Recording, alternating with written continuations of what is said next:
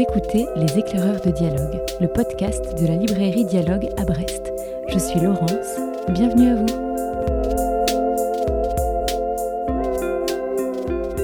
C'est un genre à part entière qui naît grâce à un carnet, un crayon et un regard. Depuis quelques décennies, elle touche un public de plus en plus large et explore sans cesse de nouveaux modes de narration et de nouveaux formats. Elle a une grande capacité à créer des univers de toutes pièces et à nous y embarquer, mais elle nous raconte aussi notre propre monde en n'hésitant pas à arpenter le réel. Et c'est à ce type de bande dessinée, puisqu'il s'agit d'elle, que nous allons nous intéresser dans ce nouvel épisode des éclaireurs de dialogue. Celle que l'on appelle la bande dessinée du réel, de non-fiction ou encore de reportage. Pour nous en parler, nous avons eu la chance de rencontrer l'un des maîtres du genre en France, Étienne Davodo, qui est venu nous rendre visite à la librairie à l'occasion de la parution du Droit du sol. Pour compléter cet entretien, notre libraire Adeline nous confiera sa liste de BD du réel à avoir absolument dans sa bibliothèque. Les éclaireurs de dialogue, c'est parti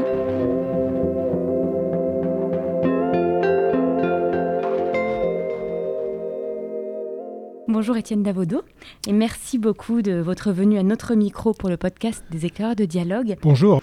Vous êtes scénariste et dessinateur de bande dessinée et votre riche bibliographie s'étend dans deux directions. D'un côté, il y a des œuvres de fiction, euh, parmi lesquelles on peut citer par exemple Lulu Femme Nue, euh, l'une de vos bandes dessinées qui a donné lieu à une adaptation cinématographique. Et puis de l'autre, euh, il y a de la bande dessinée de reportage, que l'on peut aussi qualifier de non-fiction, une catégorie dans laquelle on peut placer Les Ignorants, une, une bande dessinée parue il y a dix ans, le récit vivant et joyeux d'une initiation croisée au vin et à la bande dessinée, qui a connu un immense succès et aujourd'hui, vous venez de publier aux éditions Futuropolis Le droit du sol, journal d'un vertige, qui s'inscrit dans cette même tradition de la bande dessinée de reportage. Et c'est l'occasion de vous interroger sur ce genre qui vous intéresse depuis longtemps, je crois. Alors justement, est-ce que vous pourriez nous raconter comment vous est venue euh, l'idée, euh, comment vous est venue l'envie de raconter le réel en bande dessinée à une époque où ce genre n'existait pas vraiment? Oui, c'est vrai que c'est un sujet qui m'intéresse depuis longtemps. Mon premier livre dans ce, dans ce genre-là, c'est Rural, qui a été publié il y a tout juste 20 ans. Et c'est vrai qu'à l'époque, dans la bande dessinée française, il y en avait assez peu. Cette envie-là m'est venue euh, de, récits entendus dans, un champ différent de celui de la bande dessinée. Par exemple, à la radio, euh, j'étais assez fan des, des, reportages au long cours à la radio, tels que les proposait Daniel Mermet sur France Inter, par exemple, à l'époque. Je m'intéressais aussi à la littérature de reportage en général. Et en bande dessinée, il y avait déjà quelques personnes qui l'avaient tenté, euh, souvent sur des formats assez courts. Des gens comme Cabu, par exemple, dans Charlie ou dans Harakiri, faisaient des petits reportages de quelques pages en bande dessinée. Mais l'idée de faire des reportages au très long cours, c'est-à-dire de plusieurs centaines de pages éventuellement, donc des récits longs et structurés en bande dessinée qui ne soient pas de la fiction, je le dois beaucoup aux lectures de Joe Sacco, qui, euh, aux États-Unis, a publié des récits, notamment son tout premier que j'ai lu à l'époque, à la fin des années 90, sur la Palestine, qui m'avait vraiment. Euh, voilà, ça fait partie des lectures qui impactent le lecteur que j'étais et l'auteur de bande dessinée que j'étais. Ça, ça fait dévier ma course, pour le meilleur, j'espère votre première bande dessinée de reportage, c'est Rural. Rural, c'est le récit de trois jeunes paysans qui, au moment où ils convertissent leur, euh, ferme laitière en production biologique, vont être confrontés au, tracé sinueux d'une autoroute en pleine construction. Et je crois qu'au moment où vous proposez le projet à des éditeurs, vous ne rencontrez pas une très grande adhésion au début. Alors, qu'est-ce qui a fait que, que vous avez décidé de continuer, de mener ce projet jusqu'au bout? Et en quoi est-ce que la bande dessinée vous semblait le média adéquat pour, pour, pour raconter cette histoire réelle? Alors c'est vrai, oui, quand j'ai proposé le scénario de Rural, qui est, qui est, voilà, qui est le récit euh, d'une année de travail avec trois jeunes agriculteurs qui sont en train de passer en bio et qui en même temps sont obligés de faire avec une autoroute qui traverse leur terre. Je trouvais que c'était intéressant cette confrontation. Euh, le sous-titre du livre, c'est Chronique d'une collision politique, parce que j'y voyais là deux approches de l'environnement assez opposées, l'autoroute et ces jeunes agriculteurs qui remettent en question un modèle agricole dominant quand j'en parlais à des éditeurs de bande dessinée, on me regardait avec des grands yeux, un peu étonnés, en disant mais un récit avec des vaches, ça va être très très bizarre. Enfin non, en bande dessinée, ça va pas marcher. À tel point que je crois que j'ai travaillé six mois sur ce livre sans avoir d'éditeur, ce qui complique un peu les choses matériellement. Euh, j'ai pu le faire grâce à une bourse du Centre national du livre. Ces bourses-là sont très utiles parfois, et celle-là, elle a été vraiment pour moi, elle a même été décisive, parce que sans elle, je crois que ce livre n'existerait pas, et peut-être pas les suivants du coup. Alors pourquoi j'avais envie de, creuser ce sujet-là? Parce qu'il me semblait, ça restait à prouver à l'époque, que la bande dessinée avait des atouts euh, vraiment formidables pour, faire ça, pour raconter le réel. Euh, historiquement, la bande dessinée, c'est un média de rupture avec le réel, puisqu'elle propose une liberté de création en termes d'image et d'univers totalement libre.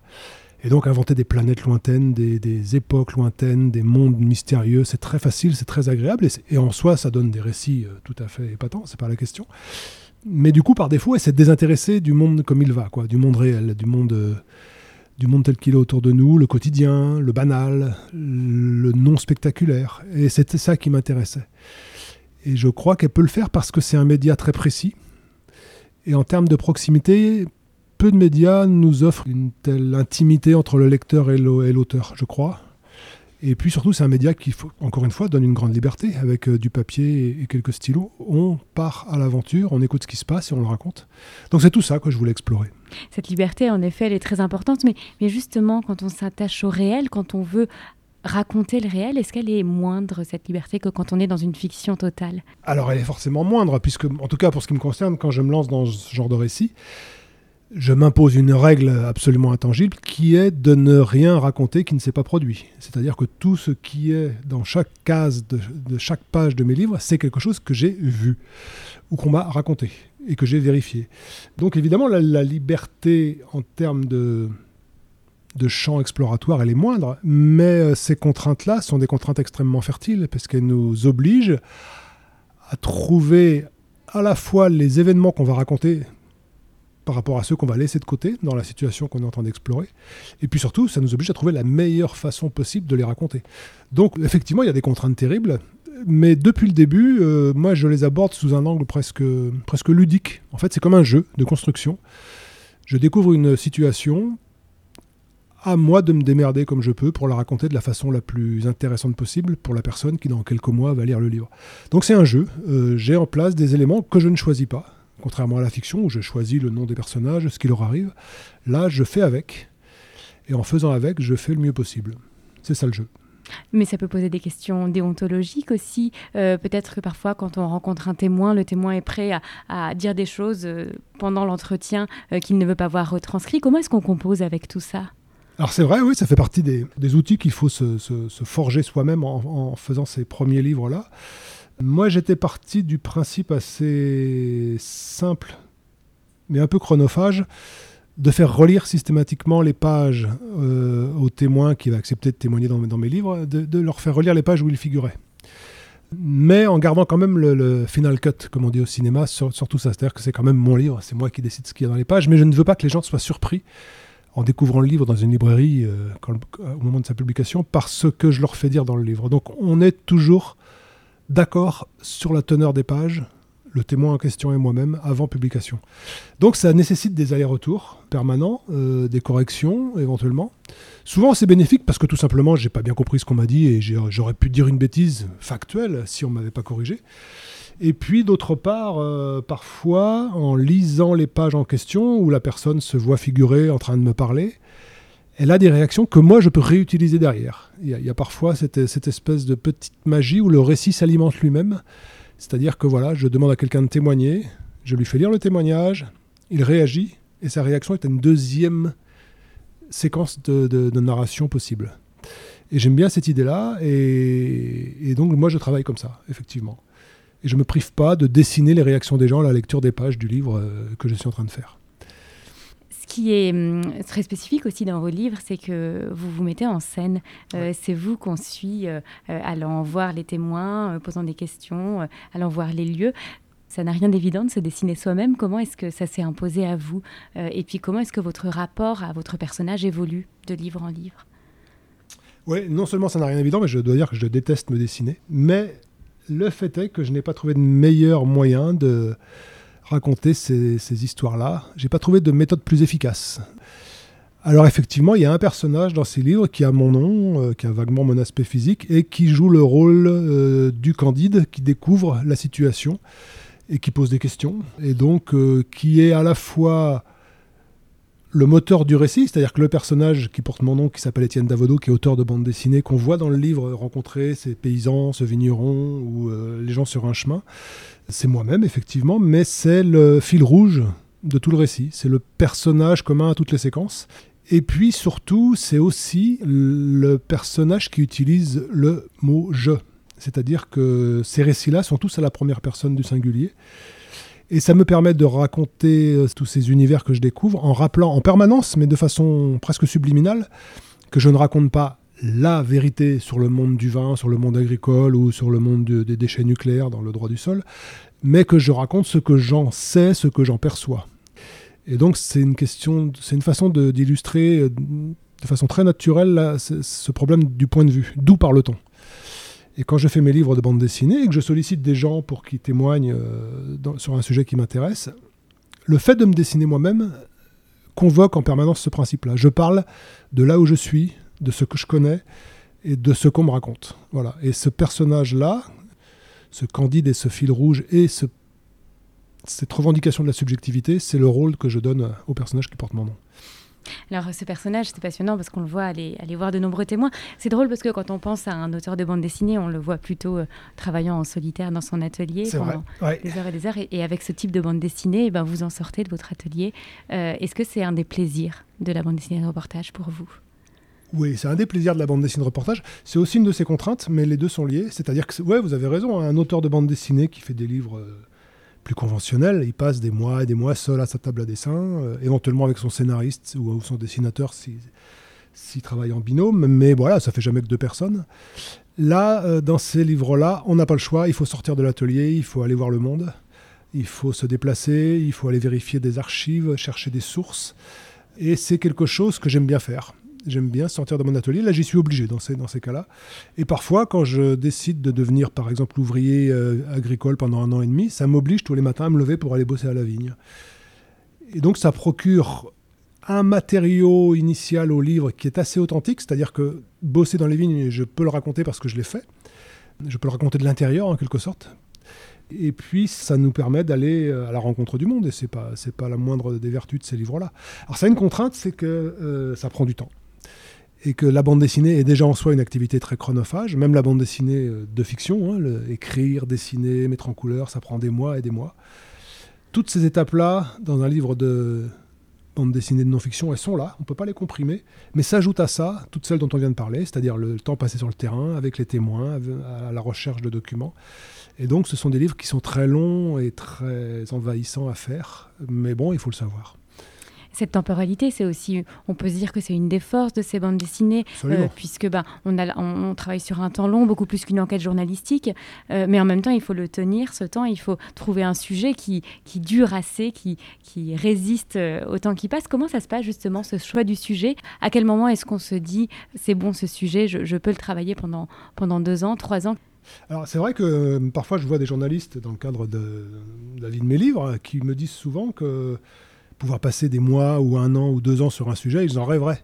Et ils ne le peuvent pas, parce que la chronologie, le rythme de la presse, quand même quand c'est de la presse mensuelle, mais ne parlons pas des hebdos ou des quotidiens, c'est un rythme qui ne permet pas d'aller creuser un sujet aussi longtemps. Et la temporalité de la bande dessinée le permet. Donc moi, ouais, quand je, quand je décide de me lancer dans un sujet, c'est au moins pour un an, voire deux.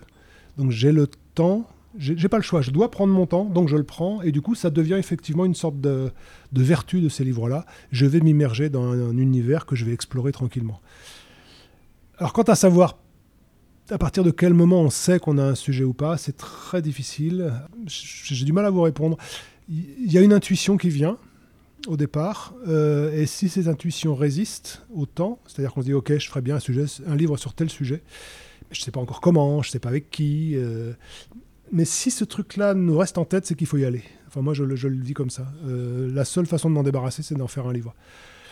Et donc, un cas précis, par exemple, pour les ignorants, euh, Richard Leroy, ce vigneron en Anjou, euh, dont le rapport au vin, au sol, à la vigne m'intéressait beaucoup, j'avais envie de faire un livre avec lui depuis longtemps. Je l'écoutais, il se trouve que je le côtoie, bon, on, on est quasi voisins, et depuis des années, je l'écoutais en me disant un jour, je ferai un truc avec lui. Mais je ne voulais pas refaire ce que j'avais fait par exemple dans Rural, qui consisterait simplement à le regarder travailler et puis à raconter comment il travaille. Et donc il, passe, il se passe des années, Et puis un jour, Richard rentre dans mon atelier et me pose des questions sur mon travail. Il me voit dessiner. Il me pose des questions tellement naïves que je lui dis Mais en fait, tu connais rien en bande dessinée Il me dit Non, j'en ai jamais lu. Et là, la, là la chose se cristallise. C'est-à-dire que j'ai devant moi un type qui est une sommité mondiale dans le monde du vin, mais qui, en bande dessinée, est un ignorant complet. Moi, je me dis que j'ai un peu la situation inverse. Je connais bien la bande dessinée. Le vin, je connais pas bien. Donc, on a une espèce de complémentarité qui devient le moteur du livre. Et là, le, livre s'incarne. J'ai plus qu'à en parler à mon éditeur, qui accepte le principe, et on s'y met. Voilà. Vous disiez, la seule manière de se débarrasser d'un sujet, c'est d'en faire un livre. Ça veut dire qu'une fois que le livre est fait, on peut passer à un autre sujet, systématiquement? Oui, alors systématiquement, j'aimerais bien. En fait, voilà, euh, on, est en train de parler là à Brest, on est en mars 2022. Euh, mon livre est sorti en octobre 2021 et depuis octobre 2021, ben, le livre marche bien, il est chouettement accueilli et bah, du coup j'en parle, je me déplace dans les librairies, dans les médiathèques et donc il ne me libère pas tout à fait. L'espace mental et puis même simplement les jours de liberté nécessaires à démarrer le suivant, je ne les ai pas encore. Je m'en plains pas, évidemment. Euh, je suis très heureux de la façon dont, mon dernier livre, Le droit du sol, euh, démarre et fonctionne. Mais voilà, je l'accompagne, et en l'accompagnant, ben, je ne peux pas me consacrer autant que je voudrais au livre suivant, qui patiente euh, gentiment sur la table de, mon, atelier. Mais il y a toujours ce petit sas de transition qui est toujours un peu compliqué à gérer, où il faut s'extraire du livre précédent et s'immerger dans le suivant. Je suis dans cette période-là, qui est une période un peu inconfortable, mais qui est un peu inévitable. Et voilà, j'attends maintenant de pouvoir me, me, remettre à dessiner le livre qui, qui patiente. Peut-être que ce qui lie aussi tous vos, tous vos livres, c'est leur côté engagé, parfois même militant. Vous nous donnez à voir des, des, des sujets qu'on ne connaît pas forcément et vous nous montrez en quoi il est important de s'y intéresser. Euh, est-ce que pour vous, il y a aussi une indignation euh, qui, qui doit jouer un rôle dans, dans le choix d'un sujet? Oui, c'est un peu la subjectivité, assumée dont on parlait tout à l'heure. C'est-à-dire que euh, en faisant des livres de bande dessinée, j'ai ce modeste pouvoir de parler à quelques dizaines de milliers de personnes. Si je rencontre une situation où des gens euh, dont je pense qu'ils gagneraient à être euh, plus connus, plus visibles, et eh ben voilà, j'ai ce petit pouvoir de raconter leur histoire. Ça peut venir d'un intérêt Richard Leroy, Vigneron, voilà. il me semble que c'est intéressant de voir comment quelqu'un peut rentrer en phase avec, avec quelque chose qui est euh, du sol, de la vigne, de la météo, du vin. Enfin, il y a un truc assez mystérieux. puis parfois, une colère euh, ou une indignation peut effectivement être un carburant tout à fait sain pour un livre. Le droit du sol sur la question des déchets nucléaires, c'est quelque chose qui fonctionne de cet ordre-là. À la fois sur le principe de l'enfouissement des déchets nucléaires et à la fois sur la façon dont les gens qui s'y opposent sur place à Bure, dans la Meuse, sont traités. Oui, ça me fout en colère. Et oui, ça peut être une façon de démarrer un livre. Ce qui est aussi passionnant avec vos livres, c'est qu'on apprend énormément en vous lisant.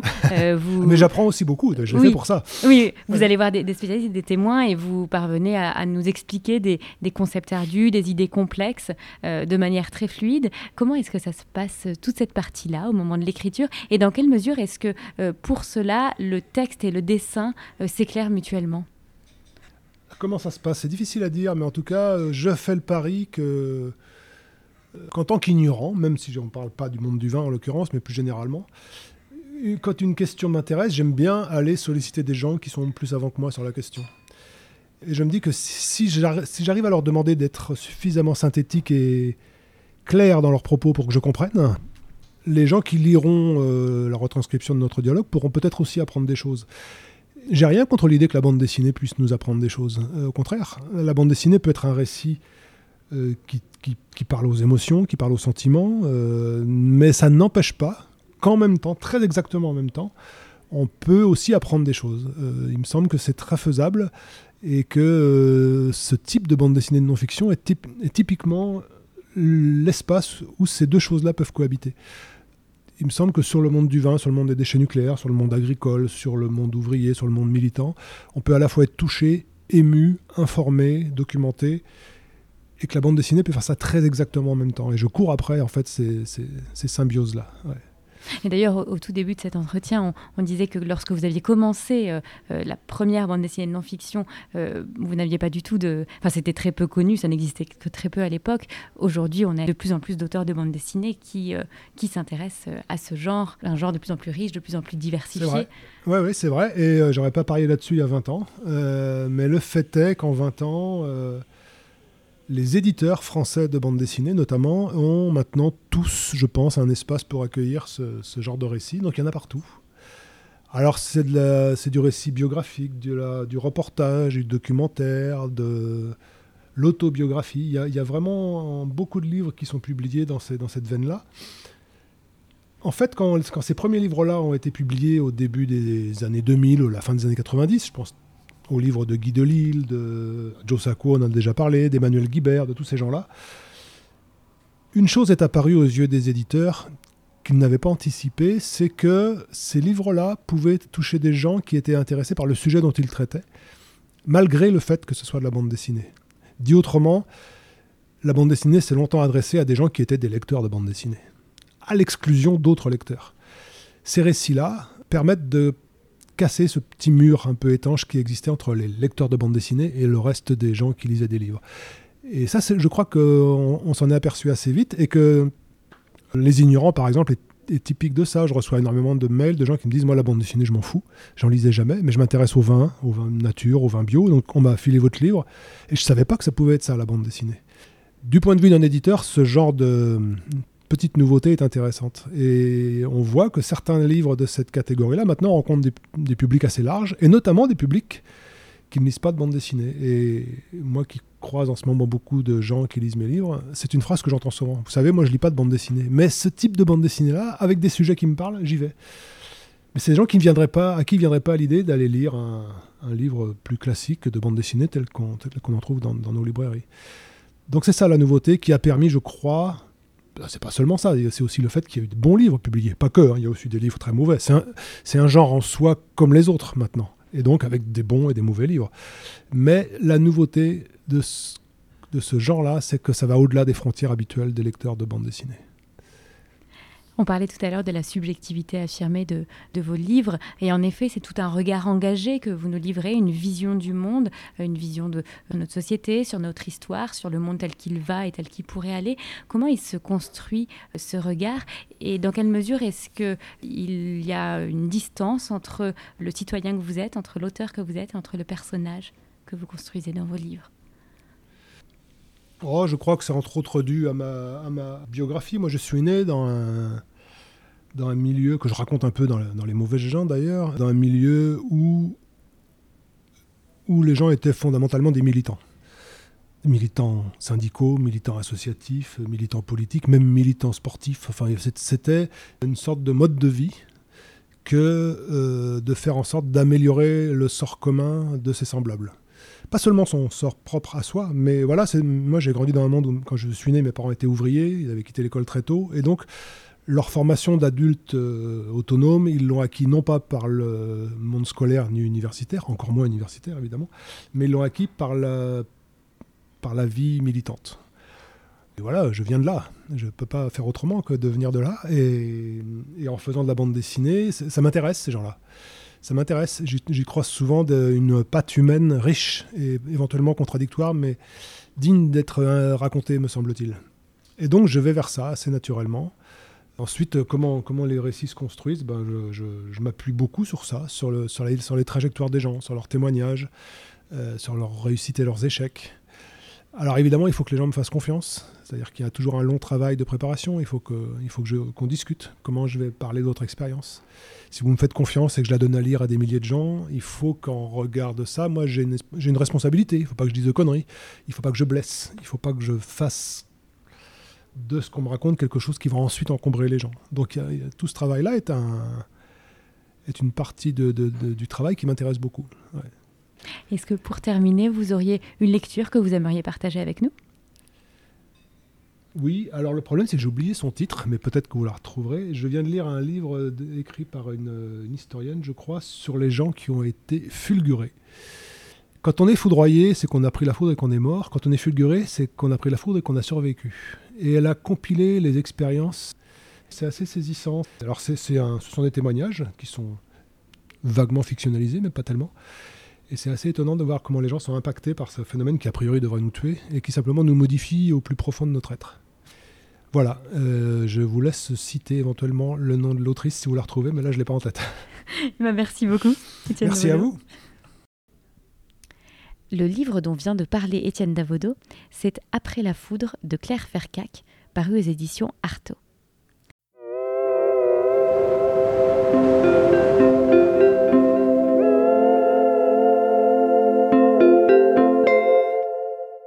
Dans notre bibliothèque idéale de bande dessinée du réel, il y a bien sûr Les Ignorants d'Étienne Davodo et cinq autres titres que nous présente tout de suite Adeline, notre libraire du rayon bande dessinée. Bonjour Adeline, aujourd'hui tu vas nous confier une sélection de BD du réel à avoir absolument dans sa bibliothèque et tu commences par le pionnier du genre.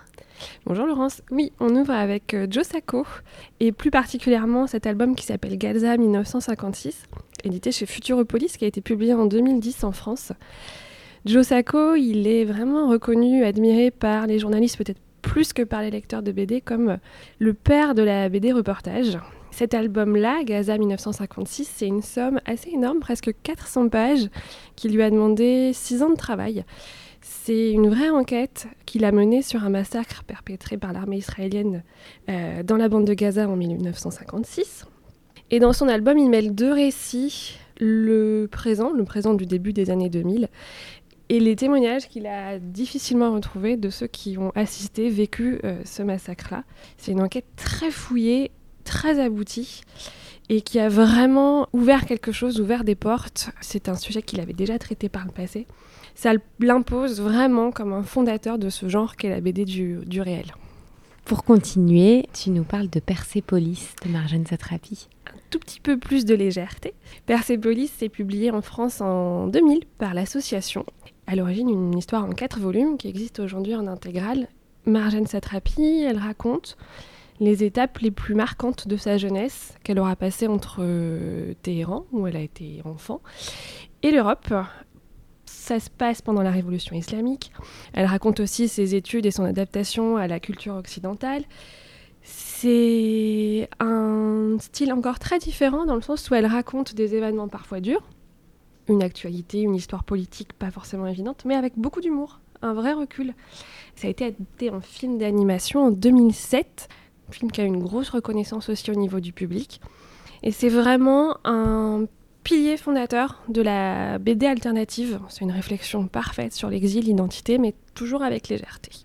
Alors maintenant, on va repartir sur une zone de guerre aux côtés d'un photographe le photographe. le photographe, cette BD qui porte ce titre-là, c'est une collaboration entre trois personnes. Emmanuel Guibert, qui a eu le Grand Prix à Angoulême en 2020, qui est le scénariste et le dessinateur de cet album. Euh, il a créé la BD avec Frédéric Lemercier, qui fait les couleurs, la mise en page. Et surtout, il a travaillé euh, vraiment en articulation parfaite avec Didier Lefebvre, qui est un photojournaliste et qui a suivi une équipe de Médecins sans frontières entre le Pakistan et l'Afghanistan en 1986. La BD raconte vraiment cette mission, euh, ce parcours d'une équipe, euh, certains aguerris, d'autres pas du tout, sur des terrains euh, conflictuels. Et la force de l'ouvrage, c'est vraiment de mêler, pour la première fois, c'est encore une fois quelque chose de très novateur au moment où ça sort, du dessin et des photos. C'est vraiment un hybride qui a rencontré un succès fou quand il est sorti et qui encore aujourd'hui est hyper pertinent. Alors maintenant tu nous proposes un voyage à l'autre bout du monde. Aux îles de la désolation. Voyage aux îles de la désolation, un album d'Emmanuel Lepage chez Futuropolis qui est sorti en 2010. Un petit peu plus de légèreté peut-être dans ce genre qui est souvent un peu sombre, un peu lourd. Emmanuel Lepage, il embarque sur le Marion Dufresne, bateau qui fait les rotations dans les terres australes françaises. Et il va raconter ce trajet euh, dans des eaux pas forcément paradisiaques et la vie sur ces îles, ces bases scientifiques isolées, coupées du monde. Une vie qui est assez euh, fascinante pour nous, grand public, qui ne mettrons pas forcément les pieds euh, dans ce coin-là. C'est vraiment une découverte d'un monde qui est habituellement inaccessible à tous. Et surtout, il a un travail graphique qui est génial. Il fait de l'aquarelle sur le vif, sur le pont du bateau, en pleine tempête. C'est un rendu magnifique. C'est vraiment un album sublime et, qu'on a plaisir à relire. Et on revient plus près de chez nous pour la dernière bande dessinée de ta sélection, une bande dessinée qui a été très importante euh, ici en Bretagne. Verte, l'enquête interdite d'Inès Léraud et Pierre Van Rove. Euh, c'est publié en collaboration entre la revue dessinée et Delcourt. L'album est sorti en 2019 et ça a été vraiment un coup, un gros coup d'éclat, un gros caillou dans une mare un peu polluée. C'est le fruit d'une enquête euh, au long cours d'Inès Léraud, qui est une journaliste d'investigation, qui a épluché documents scientifiques, euh, documents judiciaires, compte rendu d'autopsie. Il y a beaucoup, beaucoup de choses qui sont présentées, euh, des témoignages, parfois à visage caché. C'est une enquête extrêmement aboutie, fouillée sur le phénomène des algues vertes, la pollution aux algues vertes, en Bretagne notamment. On est vraiment au cœur, euh, nous, de ce sujet-là. C'est extrêmement bien mis en image par Pierre Van Hove qui a réussi à rendre ça lisible, euh, captivant. Le sujet est pourtant hyper dense. Ça a été un vrai phénomène d'édition. Il laisse l'héros, elle a mis en lumière quelque chose d'un peu tabou. Euh, elle s'est mise en danger puisqu'elle a été menacée énormément pour son travail. Une problématique qui touche beaucoup, beaucoup, notamment les Bretons. Et c'est vraiment une BD qui a ouvert la porte à plein d'autres ouvrages sur l'écologie, qui a ouvert une nouvelle euh, ère dans la BD d'investigation notamment, et qui a attiré un public pas forcément lecteur de BD. C'est aussi une ouverture à un autre lectorat.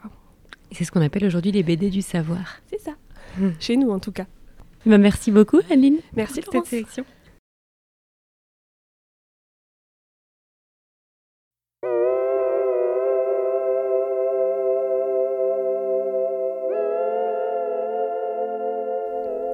Les éclaireurs de dialogue, c'est déjà fini pour aujourd'hui.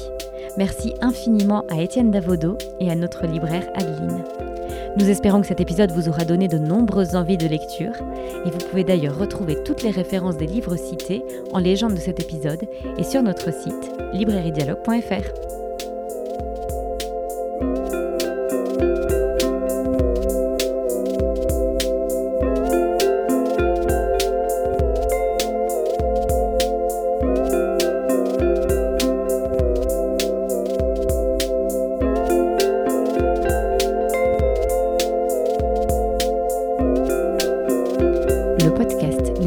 de dialogue est disponible sur toutes les plateformes d'écoute que vous connaissez.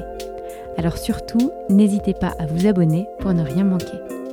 Et si vous voulez nous soutenir, vous pouvez noter, partager, commenter ce podcast, ou même les trois à la fois, et surtout, parlez-en autour de vous. À très vite pour de nouvelles découvertes.